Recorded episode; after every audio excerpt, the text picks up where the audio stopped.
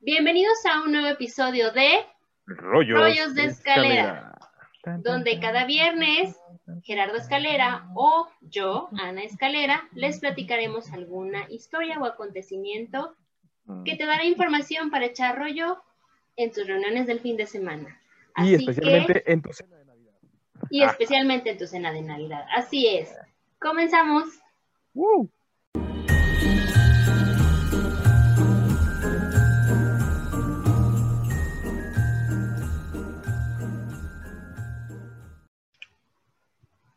Y bueno, como habíamos dicho, esta era nuestra primera parte de eh, la temporada de Rompe Historias. Y qué mejor terminar esta primera temporada de Rompe Historias que con la historia de este famoso personaje de estas fechas, que es Santa Cruz. Y es por eso que estamos dentro de su casa y con unos adornos navideños. Pero, Yo soy un duende. Ajá, él es el ayudante de Santa y yo soy uno de sus renos. Entonces, dime, ¿cómo es que este señor llegó a ser tan famoso?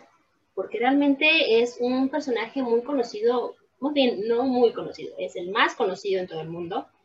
¿Y por qué se dedica a regalar dulces, juguetes a los niños bien portados? Ah, pues porque es un Michael Jackson antiguo, más o menos. Pues No. mira, ajá, No, dime.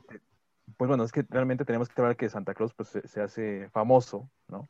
Famoso, antes histórico, ¿no? famoso, por la cuestión de la mercadotecnia de Coca-Cola, ¿no? Realmente. De hecho, si yo quito mi cabeza, aquí está el señor Santa Claus vestido como si fuera un mensaje de Coca-Cola y está bebiendo una Coca-Cola. Así bueno, es. Así es, eh, aparte de ser un gordo que regala cosas y que tiene diabetes, eh, pues Pero a Sí. ver, espérate, nunca fue, bueno, no, no siempre fue gordo. no, por eso digo que es la parte de la mercadotecnia. Ah, ¿Estás escuchando? ¿Se te sí, estoy diciendo? escuchándote, Ah, pero, pero eso es lo que, que vamos a hablar el día de hoy, justo Ah, para sí. dar este término de esta primera temporada de Rompe Historias, y qué mejor que con alguien que eh, pues, representa la Navidad, ¿no? Y más que el día de ayer, pues fue 24, hoy es 25, así que em, pues vamos a hablar un poco sobre lo que es el mito, la leyenda o la realidad de Santa Claus. Santa Claus. Así es. ¿Empezás o empezo? Tú decime. Empiezo. eh, quiero dar primero como una pequeña introducción antes de que comiences tú, Ok. porque eh, esto va muy, muy de la mano, ¿no? Primero, antes que otra cosa, queremos saber cuál fue uno de los principales, porque este es uno de los principales que inspiraron eh, a crear a Santa Claus. ¿Ok? El Santa Claus, como lo conocemos actualmente, no tiene nada que ver con este personaje que surge en el siglo III. Eh, para ser más exactos, el 15 de marzo del, dos- de- el año 270, Ujú. cuando nació un niño de nombre Nicolás. ¿No Jesús? No, Nicolás. Ok. En Patara, un pueblo de la antigua Licia de Mira, en la costa oeste del sur de mi amada Turquía. Ok. Sí. Sí, señores, en Turquía. No en el Polo Norte, en Turquía. Se decía que era bondadoso y que incluso hacía milagros. Al morir sus padres, donó su herencia a los necesitados y se hizo monje. Como la mayoría de los santos, ¿no? También San Francisco hizo lo mismo. Mm, todos eran de sus como- ropas y se... Eran ricos y terminaban siendo este. eh, dejando todo para convertirse en santos, ¿no? Así es. Pero bueno, este em, personaje llamado Nicolás después se volvería el obispo de su ciudad Mira, hoy de nombre Demre, ajá, que es el distrito de la provincia de Antalya, conocida muy mal como Anatolia. Yo pregunté a fuentes este, turcas, a mi amigo. Mehmet, y me dijo que Anatolia no puede ser porque es eh, el nombre como de, que significa lugar, y que el nombre real es Antalya. ¿Ok? Entonces voy a Ok. decir la, pala- la palabra cuando me refiero a esta ciudad de Antalya, no Anatolia. Em. Un lugar más a visitar cuando viajemos a Turquía, espero pronto, porque no sé si tú sabías, pero en esta ciudad, en, en Mira, eh, ahora Demre, Ujú. existe una ciudad llamada la Ciudad Muerta, por la cantidad de tumbas que están talladas en, la ro- en las rocas. no, Entonces, eso sí lo desconocía. Sí, está, está genial. Ojalá tengamos la oportunidad de hablar después de Denver, porque es, una, es una ciudad literal llena de tumbas que están en, en las rocas. Y pues como uno está enamorada de este país y tiene tantas cosas por visitar, pero bueno, esa es otra historia, ¿no? Eso ya espero poder después hablar sobre ese. Este podcast no es patrocinado por el gobierno de Turquía, así que... No, todavía, ojalá que nos patrocinen, porque pues hablamos mucho de Turquía, oye, Goblekitepe, de, de, este, de ahorita Demre, pero bueno. Eh, Nicolás, este, este santo, que bueno, si después se vuelve santo, no era ni gordo ni alegre, o sea, no es como los personajes que tenemos aquí arriba, ¿no? Sino que se forjó una reputación como defensor rebelde y apasionado de la doctrina de la iglesia durante la gran persecución, cuando se quemaban las Biblias y se obligaba a los sacerdotes a renunciar al cristianismo o se les ejecutaba, ¿no? Entonces él era un, eh, este, un sacerdote rebelde, ¿no? que les gusta andar en donde no debe. Una de sus acciones más conocidas y por la que ahora se cree que regala dulces y obsequios es el haber rescatado a dos jóvenes de ser esclavas, ¿no? Eh, yo creo que ahí ya viene Santa, ¿no? Ahí vienen los renos. sí. Bueno, esto debido a que el padre había quedado en la ruina y no podía pagar la dote por las que las vendería como esclavas. O sea, había, dos, había una familia, un señor con dos, dos hijas, como no podía pagar la dote de sus hijas, pues entonces las iba a vender como esclavas, porque no tenían dinero. Okay. Pero al enterarse de esto, Nicolás, pues una noche arrojó oro en unos, en unos este, costalitos eh, dentro de la casa y fue como logró evitarlo. Entonces, por ahí es que se dice que, pues, San Nicolás pues, trae regalos y trae obsequios y trae dulces y demás, ¿no?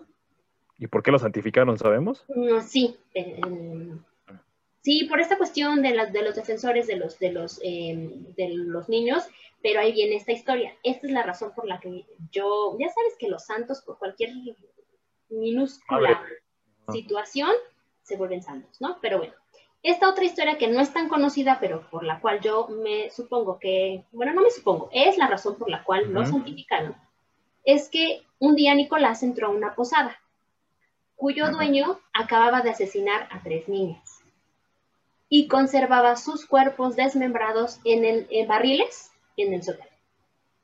¿Barricas? Ajá. Sí, antes se les conocía como barricas, ¿no? Sí. Los barriles, bueno, ahí los tenía desmembrados los cuerpos, ¿no?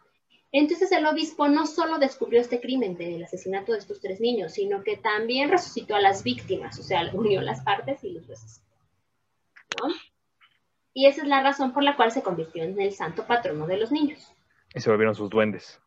Eh, yo creo que sí, ¿no? Se escucha como medio creepy, ¿no? Está medio extraño, ¿no? sí, muy rara la historia. No sé si fue inventada para hacerlo santo o es que por ese tipo de cosas extrañas los santifican a todos los Pero yo sabía que San Nicolás es el santo patrono de los niños, de las prostitutas, de los arqueros y de los barqueros, ¿no? Yo no sabía todo eso, solamente sabía que era de los niños y que llevaba regalos y dulces. Yo sabía ah, eso. Bueno. Pero mira, ni tienes las manos calientes tú, ni eres niña, y tampoco te dedicas al otro. El día de hoy con mis cuernitos me quiero sentir niña. Bueno, aunque dicen, decía mi papá que los cuernos ni en pan, ¿no? Pero... Así es. Pero bueno, échale, síguele. Ya, ya, Después hablamos de ese tema. Ah. A lo largo de cientos de años, San Nicolás fue el portador indiscutible de regalos y la estrella de las celebraciones que se producían en su día. Ojo, es el 6 de diciembre. No el 25, sino el 6 de diciembre, que fue la fecha en la que él murió del año 345. Ok. El santo acostumbraba llevar una toga roja y físicamente este Santa Claus, entre comillas, según una reconstrucción antropométrica realizada en el, año del 2007 por la antropóloga Caroline eh, Wilkson de la Universidad de Manchester, medía poco más de un metro y medio, era calvo y moreno. O sea, no rubio, güero, blanco, sino moreno. este, más o menos un metro y medio y calvo. ¿Era, Gary, Coleman? Era con mandíbula prominente y nariz chata. Era Gary Coleman. Actualmente en la ciudad de Denver hay una estatua de San Nicolás o de este famoso Santa Claus, entre comillas, con un niño en su hombro y una pequeña tomada de la mano. Y a sus espaldas se encuentra su iglesia, la iglesia de San Nicolás. conocida también, y déjame, voy a aquí a mencionar, porque, Así porque me cabe esforcé. aclarar, cabe aclarar que es- este podcast hoy sí va a estar muy bilingüe, trilingüe y cuatrilingüe, ¿no? Porque Así es. este, tú vas a decir unos nombres en una cierta lengua, yo en otra, entonces va a estar interesante. Y que déjame decirte que eh, me esforcé bastante porque le pedí de favor a Mehmet que me ayudara con esta pronunciación, así que espero no defraudarlo. Mehmet, por favor, espero no me regañes. Ahorita, mira, ahorita que me estoy viendo, no, no sé si parezco líder porril de la, del CCH o de la UNAM, o parezco de bombas musulmán, no sé. Yo la verdad es que em, hubiera preferido que pusieras un gorrito de santa, pero bueno, Me iba a ser poner uno de. Santa, pero tenía polvo, ya sabes que se le dedicó al polvo, entonces iba a estar yo. Ah, siguiente señor, bueno, ok. Entonces, les decía, esa iglesia también es conocida como eh, el Museo de Papá Noel o, ah, ahí voy, Noel Baba Musesi, Ok. así se le conoce en Turquía, que significa Museo de Papá Noel. En esta iglesia se encuentran frescos de su rostro y la tumba del santo aunque sus restos no descansan ahí, descansan en la ciudad italiana de Bari. De hecho, en los show notes voy a poner algunas imágenes sobre la tumba en ruinas y rota. ¿Por qué se encuentra rota? Porque eh, fue cuando invadieron los turcos a Antalya y un grupo de católicos exhumó sus restos en secreto para llevarlos a Bari en el año de 1087 hasta donde sé, en 2012, por algunas investigaciones que hice, eh, hice perdón, eh, Turquía le pidió al Vaticano que fueran regresados de sus restos a, a, a Demre, ¿no? Porque pues fi- finalmente era para cumplir la voluntad de San Nicolás de descansar en su país natal. Pero creo que pues no se los dieron. ¿ok? No, pues no. Bueno, con la reforma protestante del siglo XV, después de la tesis de Lutero, se prohibió la devoción a los santos. Y con ello, obviamente, también a San Nicolás. Y, Evidentemente. y ahora la tarea recayó sobre el niño Jesús. Ok. ¿Por ¿Qué sería, no? Pero bueno. Y la fecha cambió del, perdón, del 6 de diciembre al 25 de diciembre. Pero, pero entonces estamos hablando del Baby Black Jesus. Eh, Baby Black Jesus, ¿por qué? No está diciendo que era moreno el San Nicolás, entonces tenía que ser Ah, no, pero Black San Jesus. Nicolás, pero el niño Jesús no era. Sweet Black Jesus. Pero bueno, ¿no crees que fue muy conveniente cambiar la fecha del 6 de diciembre al 5 de diciembre? Como siempre, queriendo darle toques católicos a las cosas, ¿no? Y con esta situación de Lutero y la prohibición de los santos, pues bueno, ¿no? Yo no sabía que existía una biografía de Santa Claus hasta que hice esta investigación y me di cuenta que el autor de esta biografía se llama Jerry Bowler y em, la- el libro se llama Santa Claus a Biography. Qué raro, ¿no? Y ahí eh, mencionó, Bowler menciona, y lo voy a citar, pero la capacidad del niño para llevar regalos es muy limitada y tampoco da mucho miedo. Así que el niño Jesús suele ir acompañado de un ayudante terrorífico que cargase con los regalos y que amenace a los niños. Algo que no parecía apropiado para el niño Jesús. Trae un turco con un machete. No. De hecho, aquí en, en- en México, en Jalisco, eh, aún se cree que el que trae los regalos es el niño Dios. No el niño Jesús, sino el niño Dios. No, el niño así Dios, le dicen, ajá. ¿no? Que en teoría, si lo vemos, pues no podría ser el niño Dios, porque pues Dios no es niño, Dios. Pero bueno, eso ya es meterme en cosas religiosas y no me pienso meter en eso. Eso ya te habrá para. No, en este podcast. No en este podcast. Ajá. Pero bueno, eh, sí, en efecto, pues traía un ayudante, ¿no? Porque pues, no podía cargar el niño, estaba muy pequeño Mira. para andar cargando regalos, ¿no? Como soy un duende, estoy tomando una bebida de duendes, miren, vean. Sí, Ah, wow. Ah, es mágica mi agua. Todo es magia en este podcast. Sí, todo es, todo es mágico. nos trasladamos hacia la casa de, de- de- de Papá Noel o de, o Noel Papá y pues tenía que ser todo magia. Ok, Sí, sí, ya termina. En 1821, en un poema anónimo, o sea, también en poemas, ilustrado, llamado The Children's Friend, se le quitó los tintes religiosos y se colocó la idea de la repartición de regalos a los niños buenos, pero también el traer una vara de abedul para ayudar a los padres a controlar y dirigir a sus hijos por el camino de la virtud. Como borregos. Exactamente, y ahorita sería bastante, bueno, en este tiempo sería demasiado agresivo Sí. golpear a los niños con esa vara de abedul, ¿no? O sea, Sería un macho opresor. Exacto. Pero bueno, de hecho, se conoce que el encargado de los niños mal portados se llama Krampus. que es una criatura mitad cabra, mitad demonio, quien es el encargado de atemorizarlos. Ah, también van a ver ahí en los show notes las imágenes, la verdad a mí me gustó. Se ve muy bonito el Krampus. Em, este personaje trae cadenas y estos famosos palos de abedul que usa para golpear a los niños malcriados y llevarlos consigo al inframundo. Los meten en el costal. De hecho, hay unas imágenes donde los está metiendo al costal y se los está llevando. A esos, a esos niños malos, ¿no? O sea, en lugar de llevar regalos en el costal es de ándale, güey, te voy a meter al costal y vas Exactamente, o sea, eh, eh, el niño Jesús eh, llevaba regalos y Krampus se llevaba a los niños al inframundo, los niños que se El señor del costal. Así es, o sea que nada de que el pan duro o el carbón, no, no, no, te vienes al costal y te lleva al inframundo. Se acabó, se te advirtió. Exactamente. Su nombre significa garra, y es hijo de la diosa Hela, la encargada del inframundo de la mitología nórdica, que en un momento nos vas a hablar. Así es. Eh, por muchos años, la Iglesia Católica suprimió la presencia del Krampus y la prohibió, obviamente, en las celebraciones navideñas. Este personaje llegaba desde el día 5 y se iba por la noche del 6, o sea, tenía todo un día para poder recolectar a sus niños malos, ¿no? Para hacer lo que quisiera. Exacto. Ya una vez que había castigado a todos los mal portados o metido uno que otro a su costal para llevárselo al inframundo, pues ya, se retiraba, ¿no? Se pasaba a retirar, ¿no? Como, se dice, ¿no? El santo adquirió algunos rasgos de deidades europeas. Regresando un poco a San Nicolás, pues San Nicolás eh, adquirió ciertas, eh, ciertos rasgos de deidades europeas anteriores a, él, como el dios romano Saturno, eh, bueno, Zeus, o el noruego Odín, del que ahorita nos vas a hablar, ¿no? Que es con una barba blanca, poderes mágicos, la capacidad de volar, etc. Asegurándose de que los niños cumplieran las normas, rezaran y se comportaran, bien, ¿no? Y pues bueno, esta es una, esta es una de, de las partes que tenemos de la historia de Santa Claus. Y pues te voy a ceder la palabra para que tú nos hables un poco sobre la cuestión de la historia nórdica de Santa Claus. Bueno, pues ahorita que tocaste ese tema de Papá Noé y de Santa Claus y que si es Odín y que si de Gela y todo, bueno, hay que primero empezar diciendo que evidentemente a todos, a todos nosotros cuando somos niños, ¿no? Nos enseñan que Santa Claus pues viene del Polo Norte, ¿no?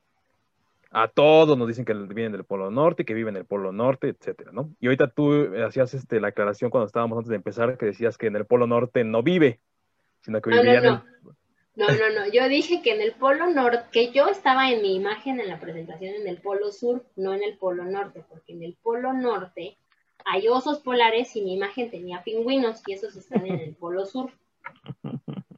Porque no conviven osos polares, sí. Exacto. Se sus calatazos. Pero bueno, eh, a eso nos dicen a todos los niños que vivimos, pues digámoslo así, con una tradición puritana y todo esto, ¿no? Pero bueno, a todos los niños que son de Escandinavia, ¿no? O de esta ideología escandinava, se les dice que viene de un lugar más al sur, por eso decía que no estaba tan alejada de la realidad. Y bueno, el lugar preciso eh, tiene muchas discusiones con todas las tradiciones, tanto finlandesas, suecas y noruegas, ¿no? Y pues, según a quien les preguntes, pues te van a decir eh, de dónde se, se, origina este Santa Claus, ¿no? Pero bueno, voy a ir desmenuzando como si esto fuera un pollo, ¿no? y les voy diciendo de dónde a dónde eh, sé o lo que yo investigué o lo que yo tengo conocimiento. Y bueno, primero que nada, los niños finlandeses, ¿no? Se les dice que Santa Claus o este Santa Claus viene de la mítica Korbantunturi. Korbantunturi, así se llama. Que es el monte Oreja en la Laponia finlandesa. Mientras que a los suecos, a los niños suecos, se les dice que viene de la aldea de Mora, Ahí empezamos con las este, complicaciones, ¿no? Y los noruegos aseguran que nació hace siglos bajo una piedra en Drobak, Drobak, sobre el fiodro de Oslo. Entonces, ahí ya tenemos dos primeros orígenes, ¿no? El origen finlandés y el origen eh, noruego, ¿no? Ajá. Pero bueno, después de esto, también podemos decir que en otras partes de Europa, ¿no? Como bien decías, le llaman San Nicolás o Papá Noel, ¿no? Eh, más propiamente en las latitudes que son de eh, pues Europa más central, ¿no? Y bueno, esta mitología o esta idea de que derivaría de San Nicolás de Mira. El obispo que tú decías, pues eh, tiene que ver prácticamente con la idea de los turcos, ¿no? Como tú me lo, me lo comentabas. Pero bueno, aquí llegamos a la parte macabrosa, porque me dicen que el Santa Claus, como tal, el Santa Claus danés, sueco y noruego, ajá, o sea, los tres lo, esa área, pues. Ajá, lo llevan a un nombre y a una descripción particular llamado Tomte Onis. Tomte Onis, así se llama. Onis, okay. Tomte Onis. Que en las lenguas escandinavas, no eh, nórdicos, sino escandinavas, ajá, eh, lo llaman así, o sea, viene o proviene de ese nombre, ¿de acuerdo? Las lenguas escandinavas. Y para los finlandeses, pertenece a otro grupo étnico, totalmente distinto en cuanto a la lingüística y todo esto, pero no pierde sus características de ser un ciervo o una cabra, derivado de la antigua mitología pagana nórdica. Lo que tú mencionabas ahorita de el, era el malo. ¿no? Ajá, aquí sería el bueno y vendría de esta ideología eh, nórdica. Bueno, en Suecia y Noruega cuentan con tradiciones muy similares, muy parecidas. Tanto así que la temporada navideña comienza oficialmente para Noruega y para Suecia el día 13 de diciembre con la festividad de Santa Lucía. Ajá. Y esto nos estaría dando la idea de que la celebración estaría siendo la representación de la luz sobre las tinieblas. Como un dato curioso, en Noruega, los animales domésticos en esa, en esa festividad disfrutan de una cena especial. O sea, oh. se les consiente a los animalitos y mm. también se les regala cosas como si fueran personas normales. Ay, bueno, a nuestro perrito sí se le consiente. Bueno, sí, yo sé. Ya le compré yo un suéter de Navidad, ¿no? Más este. Más por otras cuestiones. Ugly sweater que yo un ugly sweater, más por otras cuestiones que por realmente por el suéter al perro, pero bueno, es otra historia. Ahora, los historiadores no se ponen de acuerdo eh, cuando tenemos que buscar un origen como tal de lo que es la tradición navideña actual, ¿no? por ejemplo, esta parte de la decoración de los árboles, el muérdago, etcétera, ¿no? O sea, no sabemos exactamente de dónde viene. Pero el que más antiguo se conoce es la tradición nórdica llamada Yule, el famosísimo Yule, que se denominaba Julio en ese tiempo, o la traducción del Yule sería Julio. No tiene nada que ver con el mes. Ok, ajá, ya iba a preguntar. Gracias. Y es una popular fiesta escandinava con conexiones con el dios nórdico Odín. All Father. Y sería eh, una prueba de todo esto que, bueno, estaríamos hablando que muchos de los villancicos populares que todavía conocemos mencionan al Yul. Luego, luego ya cuando escuchen la canción, el Yul prácticamente lo que tenía eh, por consideración, ahorita lo voy a explicar, pero eh, básicamente es llevar un árbol enorme, blanco, y quemarlo hasta que se acabara en cenizas y evidentemente todo el mundo conviviera, comiera, etcétera. O sea, no decorarlo, sino más bien quemarlo. Exactamente, es el árbol más viejo, se supone que debe ser el árbol más viejo y el más grande, pero ahorita platicamos de eso. bueno, con esta obvia idea de que el Yule se parece a la Navidad o que la Navidad se parece al Yule, bueno, también tenemos que mencionar que muchos de los eh, dioses nórdicos o la mitología nórdica, ¿no? Vuelven del cielo estos dioses en carros tirados por animales como Santa Claus, ¿no? Y bueno, para los nórdicos, Papá Odín eh, es conocido por regalar eh, cosas tanto a elfos como a enanos, ¿no? Y especialmente, eh, o específicamente, estos elfos y estos enanos le ayudarían a Odín a crear estos regalos para que pudiera completar a todo su, todo su mm, séquito, toda su sociedad que lo adorara, así como hicieron ellos el martillo de Thor, porque el martillo de Thor recordemos que está hecho eh, por los elfos. Y los enanos que eh, crearon esta aliación de metal, ¿no? Y bueno, es esta idea de ahí donde viene que los enanitos, si te das cuenta, los enanos que aparecen... Son los eh, duendes de Santa. Exactamente, y tienen unas orejas como si fueran elfos. De elfos, ajá. Ajá, bueno, de ahí viene la, idea. Oh, y bueno, a estas personas eh, que ayudaban a Odín se les conocía como los hombres de Odín, los que le apoyaban. Eh, bueno, no se quemaban mucho la cabeza. Ahora, viene la pregunta interesante. Esto estamos hablando de la, antigüedad, ya también mencioné la actualidad con Suecia, Noruega y Finlandia, pero ahora va la pregunta importante. ¿Cómo es que los vikingos celebraban esta época del año? Ajá. ¿Ok? Mucho chupe, eso sí, seguro. Ah, se obvio, Pero bueno, ahora, esta eh, tradición hay que decir que es la que más influye hasta la actualidad, ¿no? Es la que celebración que más se lleva a cabo en todo el mundo, la de Navidad. Pero ¿cómo es que la llevan a cabo ellos? Bueno, principalmente recordar que el nombre se llamaba Yule, ¿no? Que se ocupaba para todas las festividades del solsticio de invierno. Por eso dije nada que ver con julio. Cuando empezaba el solsticio de invierno, empezaba esta tradición del Yule. Y es una característica que aún perdura y que eh, además de todo esto también conservamos una tradición más de los vikingos que sería consumir un jamón, particularmente en esa cena, que se conocía como Julham. Johan, ok. Julham, o sea, un jamón para específicamente el Yule, ¿no? Ajá, que era servido eh, como plato principal en todo el Yule board. El Yule board sería la parte de la cena de Navidad. Entonces tenemos el Yule ham y el Yule board. ¿Ok? O sea, llegaban como Luisito Rey con su jamón, sí, abrazadito. Ajá, así como Luisito Rey con su jamón, nada más que quiera un puerco, ¿no?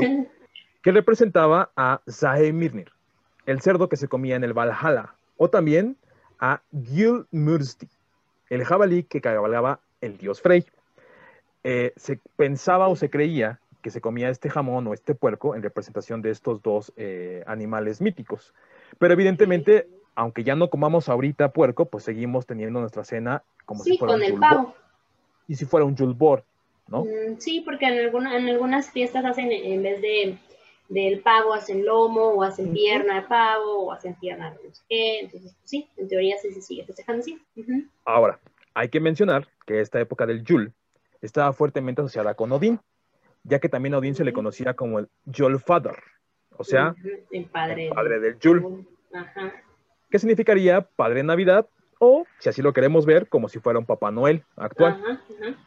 Y bueno, durante esta época del año se le podía ver a Odín cabalgando su caballo de ocho patas, sí, de ocho patas, a través del cielo visitando a la gente en sus casas. Y bueno, evidentemente, si contamos la cantidad de renos que lleva Santa Claus, Son ocho. Son ocho. Bueno. Bueno, también es eso. Ahorita voy a hablar yo sobre eso, de esa parte de los ocho renos. Ajá. Y bueno, evidentemente esta imagen pues se quedó grabada en todo mundo, ¿no?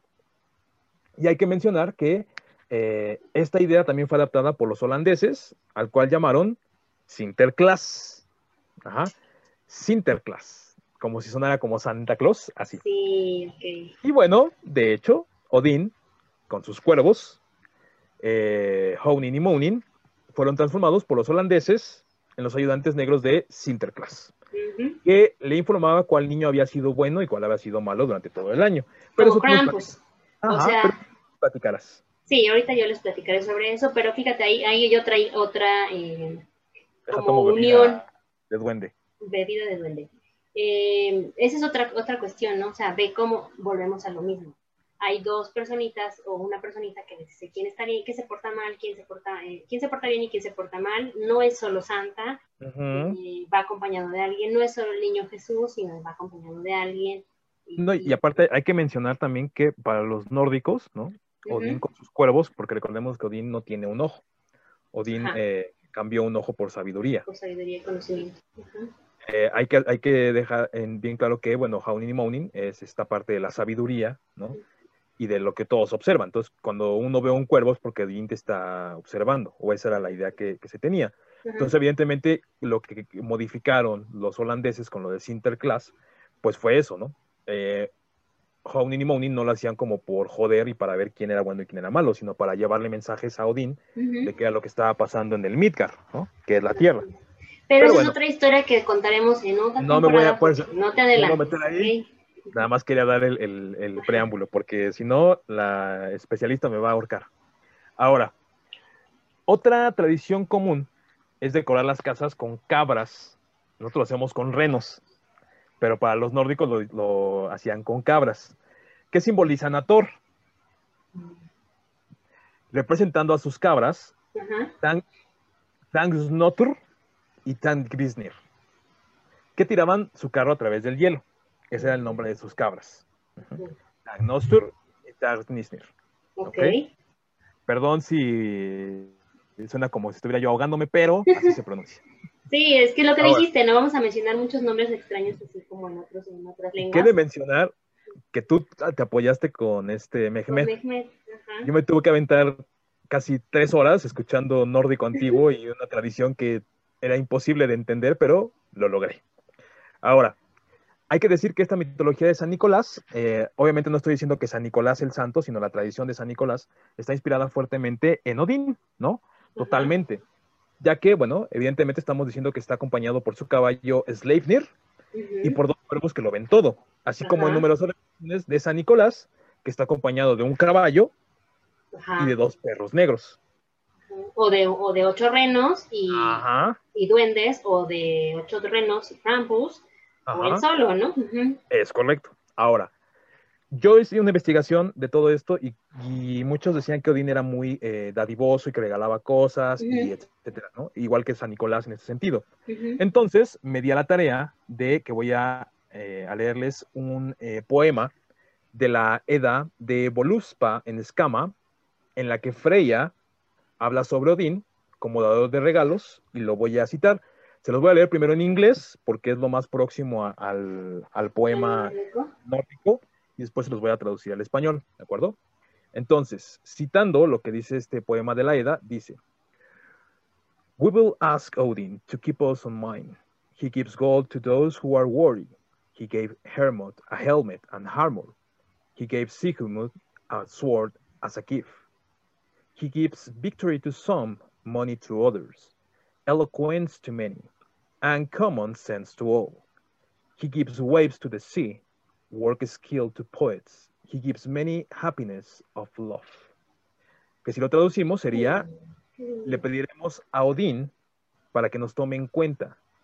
Él da oro a los dignos, le dio a Hermond un casco y una armadura, le dio a Sigmund una espada como regalo, da la victoria a algunos, dinero para otros, elocuencia para muchos y sentido común para todos. Él da olas al mar, habilidad verbal para los poetas y da mucha felicidad del amor. Entonces, por eso se considera que Odín tiene esta idea o esta relación con San Nicolás, ¿no? Ujú. Vuelvo a repetir, no con el santo, sino con las con, características con la del santo. característica Y bueno. Ya para terminar, les eh, traigo una parte que es lo que hasta el siglo XIX eh, significaba esta parte eh, para los nórdicos y todos los que seguían las tradiciones de los nórdicos, ¿no? Era que una cabra entregaba los regalos en las casas. O sea, una cabrita de la Se que iba llegaba la cabra ahí, te traigo tu regalo Santa. Ajá. Bueno, de Odín. Ajá. En Finlandia todavía, a Papá Noel o a Santa Claus lo llaman Holpukki, Oh, que literalmente se traduce como cabra de Navidad, ¿no? no. El Santa Claus, como lo conocemos ahora, con un traje rojo, y un trineo con ocho renos representa las ocho patas de Sleipnir, Ajá, del caballo caballo. de, de Odín, y surgió en el siglo XIX esta imagen tan famosa que es la que está atrás de nosotros, ¿no? La que ya dije que estaba aquí, ¿no? Eh, con eh, la famosa campaña en los años 30 de Coca-Cola, en la que Así es. No estoy diciendo que se le haya adaptado el traje rojo, no estoy diciendo que se le haya puesto la barba no- para representar la Coca-Cola, no estoy diciendo eso, No, no, no, se, se adaptó nada más, ¿no? El- pero sí se buscó personaje. que este Santa Claus se adaptara a la mercadotecnia de eh, Coca-Cola. Y bueno, hay que decir también que el Santa Claus nórdico no baja por la chimenea. Pues ninguno de los que hemos hablado hasta ahora bajan por la chimenea. Eso nada más los rateros. Sino visita las casas del 24 de diciembre y saluda a los niños. O si tiene prisa, simplemente deja una bolsa o canasta llena de regalos. Ahora, la Navidad moderna, de, hablando eh, propiamente de estas culturas, es una fusión de tradiciones de muchas otras culturas. Si hablamos de los nórdicos, de los turcos, de los holandeses, de todo, y evidentemente eh, tiene elementos tanto cristianos como precristianos, como eh, gnósticos, como paganos, etcétera, ¿no? Exacto. Y bueno, la más cercana, y yo por eso escogí los, los nórdicos y los vikingos, no porque yo sea amante de los vikingos, No, pero casi no. pero eh, es la más frecuente con el Yule, ¿no? ya que para algunos el Yule todavía se considera un periodo sagrado, eh, en mi particular todavía, y un festival que dura 12 días y 12 noches de invierno, que se consideraban que eran los días más oscuros del equinoccio de invierno. eh, invierno en esta parte nórdica. La Navidad como tal, el 25 de diciembre, generalmente cae en medio del Yule. O sea, cae justamente en medio del Yule. Y bueno, al igual que otras festividades u otras vacaciones del solsticio de invierno, celebra la promesa de que la luz vuelva a triunfar sobre la oscuridad y el renacimiento del sol.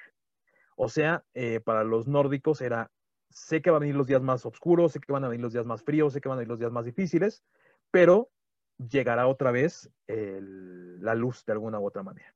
Y bueno, durante el Yule se honra a todos los dioses, pero especialmente a Odín, a quien, como ya dije, se le conoce como el Yule Father o el padre del Yule.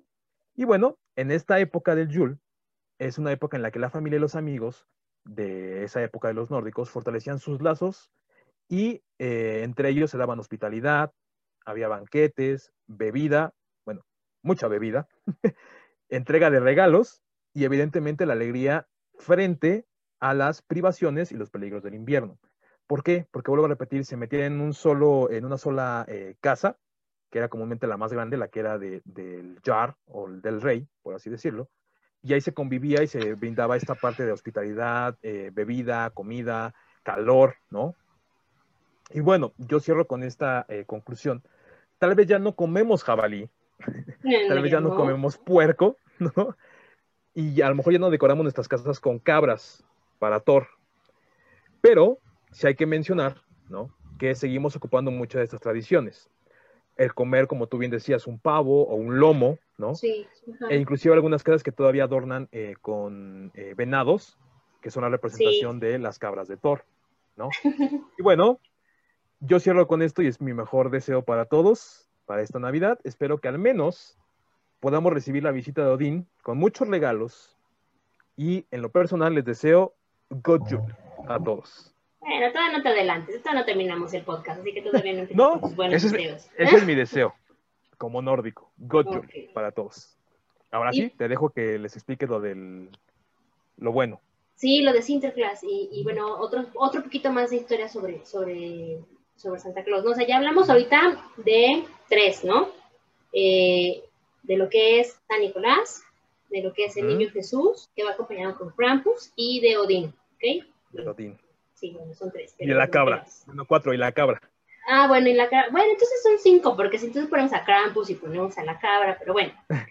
Yo quiero una eh, cabra. Ya, yo también quiero que me traigan mis regalos la cabra. Pero bueno, eh, no queda aquí la historia de Santa Claus, porque en 1809, en el libro de Washington Irving, ah, disculpen mi inglés, la verdad soy o sea, horrible hablando inglés.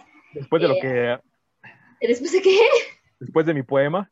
Sí, sí, sí, o sea, soy, soy muy mala, ¿no? Mi pronunciación es pésima. Y estoy, estaba en clases de inglés, pero bueno, ok. Eh, voy a hacer lo más que se pueda por este inglés. Quise buscarle el, significado en español para no tener que decirlo en inglés, pero no lo encontré como tal, entonces mejor lo di. Eh, Washington Irving escribió un libro en 1809 llamado Knickerbocker's History of New York. ¿No? No estuvo tan En donde se retrató por primera vez a un Nicolás que fumaba en pipa, mientras sobrevolaba los tejados de las casas en un vagón volador. o sea, aquí era un vagón. repartiendo regalos a los niños buenos, ¿no? También hay este, en 1922, Clement Clark Moore escribió A Visit from St. Nicholas, eh, también conocido como The Night Before Christmas, donde ya podemos ver al Santa Claus regordete y alegre que se describe montado en un trineo del cual tiran ocho renos, ¿no? También hubo otra, ay, no recuerdo el nombre del autor que dibujó a, Santa Claus, y la dibujó en pantalones, en, en, boxer, bueno, en, ropa interior, ¿no? Entonces fue así como de que, ¿eh? no está como tan bonito, ¿no? Pero más o menos con las características que ahora tenemos, pero en calzoncillos. Mm, no fue hasta el siglo XIX cuando se estandarizó la imagen de Santa Claus como un adulto de tamaño normal, no entiendo cuál es el tamaño normal, pero bueno. Pues acuérdate que San Nicolás era este chiquitín. Medio metro. Vestido de rojo con pelo blanco que viajaba desde el Polo Norte en un trineo tirado por renos y que vigilaba a los niños y que toma Coca-Cola. ¿No? que bueno, ya tú ya nos diste la, la, eh, fecha exacta, ¿no? Bueno, el año exacto. Cuando 30. este personaje hace la migración hacia Europa, adopta nombres como Papá Noel en España, eh, voy a hablar en francés, es ujú. Père Noël en Francia o Father Christmas en Gran Bretaña. ¿no? O sea, ya vimos que es Odín, que es Papá Noel, que es Père Noel, que es Noel, Noel, Baba- Noel Papá, eh, Father Christmas, o sea, tienen 20 mil nombres y todos son eh, para que nosotros aquí en México le digamos Santa Claus. o sea, no, Ahí viene el Santo Claus. ay, Sa- Santo Claus, ¿no? También. Pero Santa bueno, Claus. Ojo aquí, no todo el mundo cree en Santa. En Rusia, antes de la Revolución Rusa, existió algo que se llamaba Dead Moros. ¿Creían en Vladimir, en Vladimir Putin? No, no, no, Dead Moros, Ah. que es el abuelo frío, Ah, cabrón. ¿sí? que se prefería como el personaje navideño y tenía rasgos de Sinterklaas de Holanda. Bowler, el, el que les había dicho que era el autor de eh, Santa Claus A Biography, menciona, y lo voy a citar, cuando se formó la Unión Soviética, los comunistas abolieron la celebración de la Navidad y los portadores de regalos. O sea, ellos dijeron, se acabó, no queremos a Santa Claus. Entonces, en la década de 1930, Stalin necesitaba recaudar fondos y apoyos. Entonces dijo, pues de aquí soy, ¿no? Y entonces permitió que resurgiera el Dev Moros, no como portador de- regalos navideños, pero sí como portador de regalos de Año Nuevo. O sea, aquí El Dead Monoso. Dev Moros. Él portaba un traje azul eh, para evitar la confusión con el Santa Claus en Europa. O sea, eh, aquí era total de adoptar un personaje que no nos corresponde y por eso le cambiamos la túnica y listo, ¿no? Para evitar el capitalismo. Claro, claro. Dev Moros visita a los rusos el 7 de enero, o sea, no en diciembre, sino el 7 Ok. de enero, en un trineo jalado por tres caballos. Lleva una barba blanca larga que le llega hasta los pies. Ok. Él personifica la nieve y las heladas. Por ello, sus colores naturales son el azul y el blanco. ¿Las chelas? No. Lleva Ah. un abrigo de piel que le llega hasta el suelo, ceñido en su cintura, eh, con una banda, calza botas de fieltro, oh. tiene Oh. guantes y un sombrero Oh. de piel. Lleva en sus manos una vara que puede ser de cristal o plata, con la que congela a los malvados y descongela a la gente noble. y en la otra mano lleva el saco con sus regalos. Pero ¿qué crees? Que aquí este señor tiene una asistente que a diferencia de los elfos, es una bella doncella de la nieve. ¿Pelirroja? De, sí, y güera también hay. Que se llama Snegurochka. Snegurochka. Sneguroch, eh, ajá, Snegurochka, como sea, me cuesta mucho trabajo los nombres rusos. Snegurochka. ¿Quién es su nieta? Ah, Eh, quien al principio no era la tradición, o sea, no había una tradición en la que eh, estuviera acompañando a Dead Moros, hasta que fue descrita en una obra de teatro escrita por Alexander Ostrovsky, y es cuando la personifican al lado de Dead Moros, y obvio escogen rusas súper bien bonitas, súper guapas para representarlas, ¿no? Um, de acuerdo con la mitología eslava, Dead Moros vivía en una casa rústica de madera en el país de los muertos, Como nosotros ahorita. Desde donde atravesaba a través de un pozo cada año para repartir sus regalos. O sea, era un pozo teletransportador desde el país de los muertos hasta eh, toda Rusia, ¿no? Pero en la actualidad un exalcalde eh, lo pro proclamó la ciudad de Veliki Ustug como su residencia oficial. O sea, dijo, nada, que es el país de los muertos, ni que nada. Eh, Ustug es la ciudad en donde va a venir Deathmouse, ¿no? Déjese de mamaduscas, compa. Sí, exacto. Entonces es Camarada. otro personaje. Este es otro personaje, Death Moros, junto con su nieta eh, Sneguroch. Ok. Pero hablemos de otro santa que tú ya mencionaste, Sinterklaas, que es una figura 100% holandesa. Según la tradición, vive en Madrid. O sea, ¿qué pasa con estos santas? Viven en un lugar, visitan otro, o sea, sí, ¿no? Es español, tía. O sea, aquí es, vive en Madrid. Y todos los años, desde 1934, y aquí en las fuentes en las que investigué, en todas, en todas, en todas, decía que desde 1934 visita eh, Holanda, excepto el año de 1944. Pero no dicen por qué razón en 1944 no lo visita. Busqué, pero no encontré una razón exacta. No sé si tú sabes. ¿No habrá sido por la guerra civil española?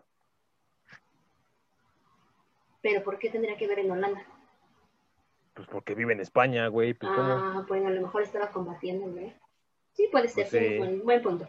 Ok, pero eh, llega... ¿Qué no, qué no sabes que la única vez que se ha parado la Liga Española en el maldito Sí, ya sé, ya mundo sé, ya sé. fue por la Guerra Civil Española? Sí, ya, ok, entendí, gracias.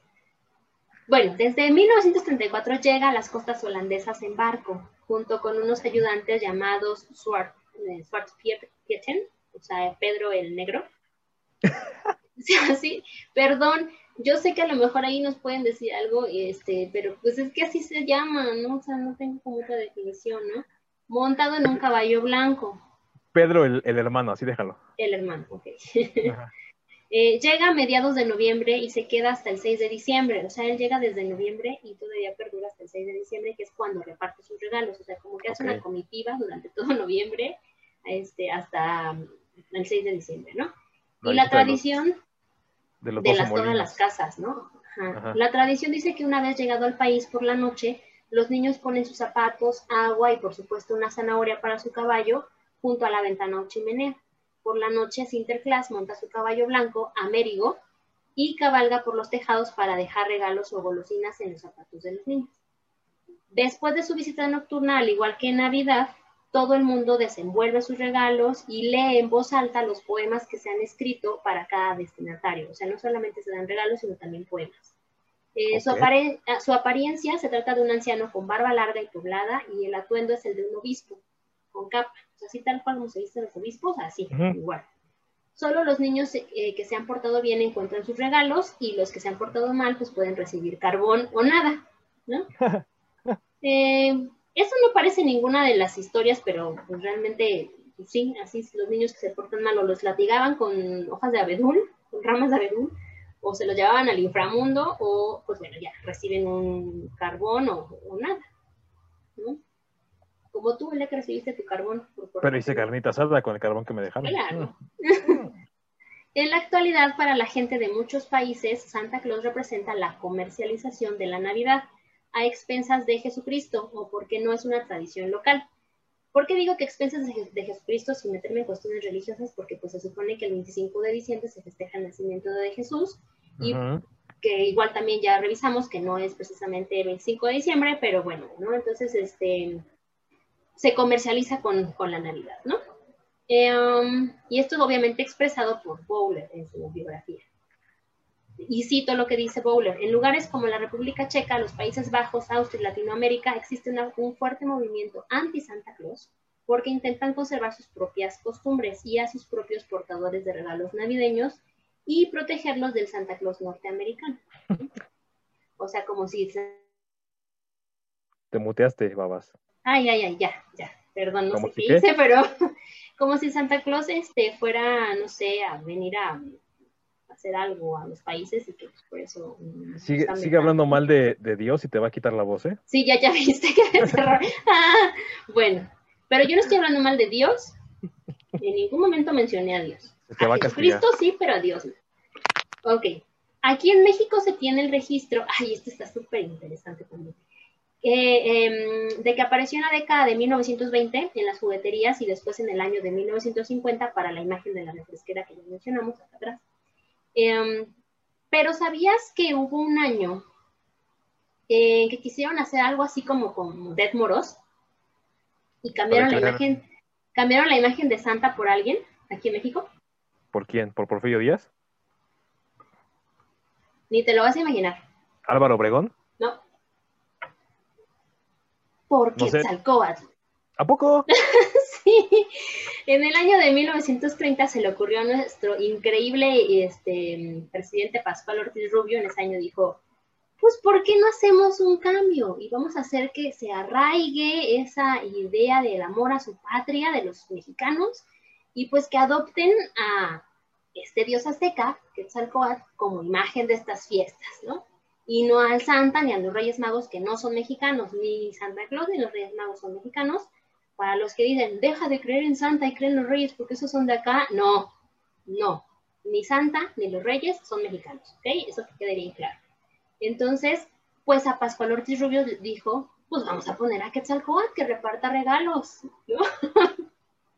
Error. Entonces, este, pues bueno, pusieron, eh, pusieron, vestieron a, así como tipo botarga a alguien de Quetzalcóatl y repartió regalos y este, hicieron así como toda una fiesta para que Quetzalcóatl repartiera regalos y pues se dieron cuenta. De hecho, promovieron que en las escuelas se dijera que Quetzalcóatl era el que les iba a repartir regalos, no Santa, no Reyes. ¿okay? O sea, como, como festival este de año chino. Ándale, así, acá la serpiente. Sí, güey tan visionario. en verdad, o sea, sí, sí, digo, o sea, se, vio buena, bueno, no buena onda, sino como queriendo ayudar a aportar algo a México, así como diciendo, bueno, eliminemos esas tradiciones extranjeras, traigamos algo más patriota, pero no, o sea... Nacionalismo le llaman. Sí, pero no. De hecho, estuve buscando si aquí en México eh, con las antiguas culturas se festejaba algo parecido a Navidad, no, no existe. Sí existe algo con respecto a mm, las fiestas de Año Nuevo, pero no precisamente como Año Nuevo. Y ojalá podamos tener la oportunidad de contarlo, lo que sea en un rollito, el poder contar esta, esta parte del Año Nuevo que festejaban mayas y aztecas. No había Navidad aquí en México, se quiso salvar esta cuestión con, con el dios azteca Quetzalcóatl, pero pues no, se dieron cuenta que fue un fracaso completo. Que finalmente sí terminaron poniendo a los Reyes Magos en la Alameda para tomar la foto con ellos, ¿no? Pero pues bueno.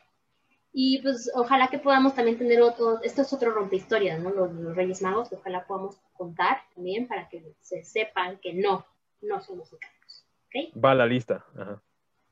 Y bien, eh, pues esta es la historia del origen del señor Santa Claus en verdad no imaginé que tuviera tantos orígenes, eh, porque pues finalmente terminó siendo la marca de una refresquera y esa es la, esa es la, es la imagen que todos tenemos, ¿no? De hecho, no, no sé qué tan cierto sea. Una, una, vez leí como esos datos curiosos, ¿no? Ajá. Palabras más, palabras menos, que el Santa Claus como tal, no me acuerdo si es en Arabia Saudita, un pinche países que son de bandera verde, este, el Santa Claus es verde no rojo. Ese no lo conozco, ese no lo Yo tampoco, es, es, como un este, es como un así un déjà vu, una falla en la Matrix. bueno, pero Death Moros es azul. O sea, yo no sabía que existía un Santa Azul. No, pero por ejemplo, este Odín, ¿no? Y de hecho ahí en los show notes lo van a ver, ¿no? Hay una comparativa entre el Santa Claus y eh, Odín, y son iguales, o sea, tienen la misma eh, vestimenta, el mismo todo, e inclusive, ¿no? Eh, pues Odín era azul, bueno, no es que fuera azul, pero su traje, eh, su capa era de color azul, Y obviamente esta descripción de la barba larga y que el señor y simpático y bonito y todo, pues sería Odín, ¿no? Pero volvemos a lo mismo, o sea, es que eh, realmente como que conseguirle una un significado, un origen verdadero está cabrón, ¿no? No, y finalmente, bueno, venimos, o sea, arrastrando desde que fue un santo, fue, bueno, una persona que ayudó a, las a, niños, sobre todo a jóvenes, hasta... A prostitutas. Em, bueno, eso no lo sabía, pero bueno, Arqueros. ¿no? Acá, a llegar a ser una marca de una refresquera y que esa es la imagen que todos tenemos de Santa. Porque si inmediatamente tú le dices a un niño Santa Claus, lo primero que se le viene a la cabeza es el, rebordete, es una Coca-Cola. Eh, barbón, y, pues sí, ¿no? Entonces, color rojo traje y demás. Pero bueno, como sea, siempre fue una bonita ilusión saber que había alguien que te regalaba juguetes o dulces si eras niño bueno, ¿no? crees? Bueno, al menos a mí me daba mucha ilusión y esperaba con ansias a que fuera Navidad para poder recibir mis regalos y, ese misterio, ¿no? Más que nada también la, parte de la ilusión, ¿no? De, esperar el 24 y el 25, ¿no? Así de, ¡Ah, No, y era la emoción y todo esto, pero yo sí de reconocer que para mí los mejores regalos siempre fueron los de los reyes, para mí. Ah, pues sí, porque aparte pues eran más y pues, eh, bueno, al menos acá en el caso de nosotros, pues, mi papá nos decía, ¿no? Son tres reyes magos, entonces son tres regalos, ¿no? Entonces, pues eran más regalos que Santa Claus, ¿no? Entonces, obviamente, pues si Santa solo era uno, pues solamente pide algo, eh, uno, porque pues, Santa, ¿no? Pero también la ilusión de querer, bueno, aquí en el caso de nuestra familia, pues no era como en Estados Unidos, ¿no? Que se duermen y que al día siguiente abren sus regalos de Santa, ¿no? Aquí era, estábamos en lo que estábamos cenando pues estabas esperando que llegara Santa y pues esa parte como de, se escuchan como pisadas en el techo y ay, y se escucha no sé qué y no te muevas porque si te volteas te va a ver Santa y ya no te va a dejar regalos, ¿no? y, la, y, la, y, la, ilusión de acabar de cenar e ir a ver el, el la escalera, ¿no? Llena de regalos. Exactamente, y mandar a Gerardo, si vas, tú primero. Porque era más chiquito. Por ser más pequeño, pues le vas, te toca, ¿no? Ahí está, yo soy el más chico, ya lo reconocí. De los primos hombres. Ya lo reconocí. Soy el más chico, ya lo reconoció. ¿De acuerdo? Ella No tiene importa. 35. yo tengo No 20. es cierto. Yo no tengo 35. No mientas por convivir. ¿sí? Pero bueno, eh, y es con esta historia que cerramos la primera parte, como ya lo habíamos mencionado al inicio, de esta eh, rompe historias, que esperamos que en verdad les haya gustado y hayan disfrutado con nosotros y que no dejen de seguirnos en Facebook, Twitter, Instagram. Ah, no, Twitter no tenemos, no tenemos Twitter. Nah, Twitter ya es como para. Es la selva, ¿no? Es como si fuera la selva, así todo el mundo se mienta la No madre. sé por qué dije Twitter entonces. Nah, no le hagan caso, está drogada. Eh, Es nada más Facebook. Es la bebida de los, de los, este, los duendes. Duendes, ya, ya me pegó. Facebook. es ponche de sangre de duende. Ya se ven como que estoy medio roja, ya no, ya no sé lo que digo. No olviden seguirnos en Facebook, Instagram, YouTube. Y recuerden, eh, memes, lo que necesiten. Y también siguen pie lo que dijimos eh, en anteri- anteriores podcasts. Si quieren algún rollo ah, personal, a título personal, pues nos dicen. Y con mucho gusto se los elaboramos. Y Pero- no esperen, y no esperen, y no se pierdan la segunda parte de este rompe historias que viene en enero, porque nosotros no dejamos de trabajar, así que vamos a trabajar por ustedes y para ustedes y vamos a hacer más Nos explotan podcasts. como los duendes de Santa Claus. Sí, por eso tenemos que tomar bebida de duende para poder sobrevivir a esto. Estas ojeras son gracias a ustedes. Eso. Ok. Pero pues bueno, esperamos que les haya gustado y que también hayan roto este mito sobre, que conozcan más sobre Santa Claus, sigan disfrutando de Santa, la verdad la ilusión de, de tener un regalo eh, por portarte bien todo el año, no importa.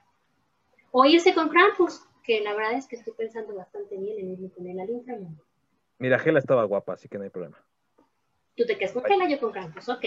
Cuídense mucho y Cuídense. nos estamos viendo en el siguiente podcast.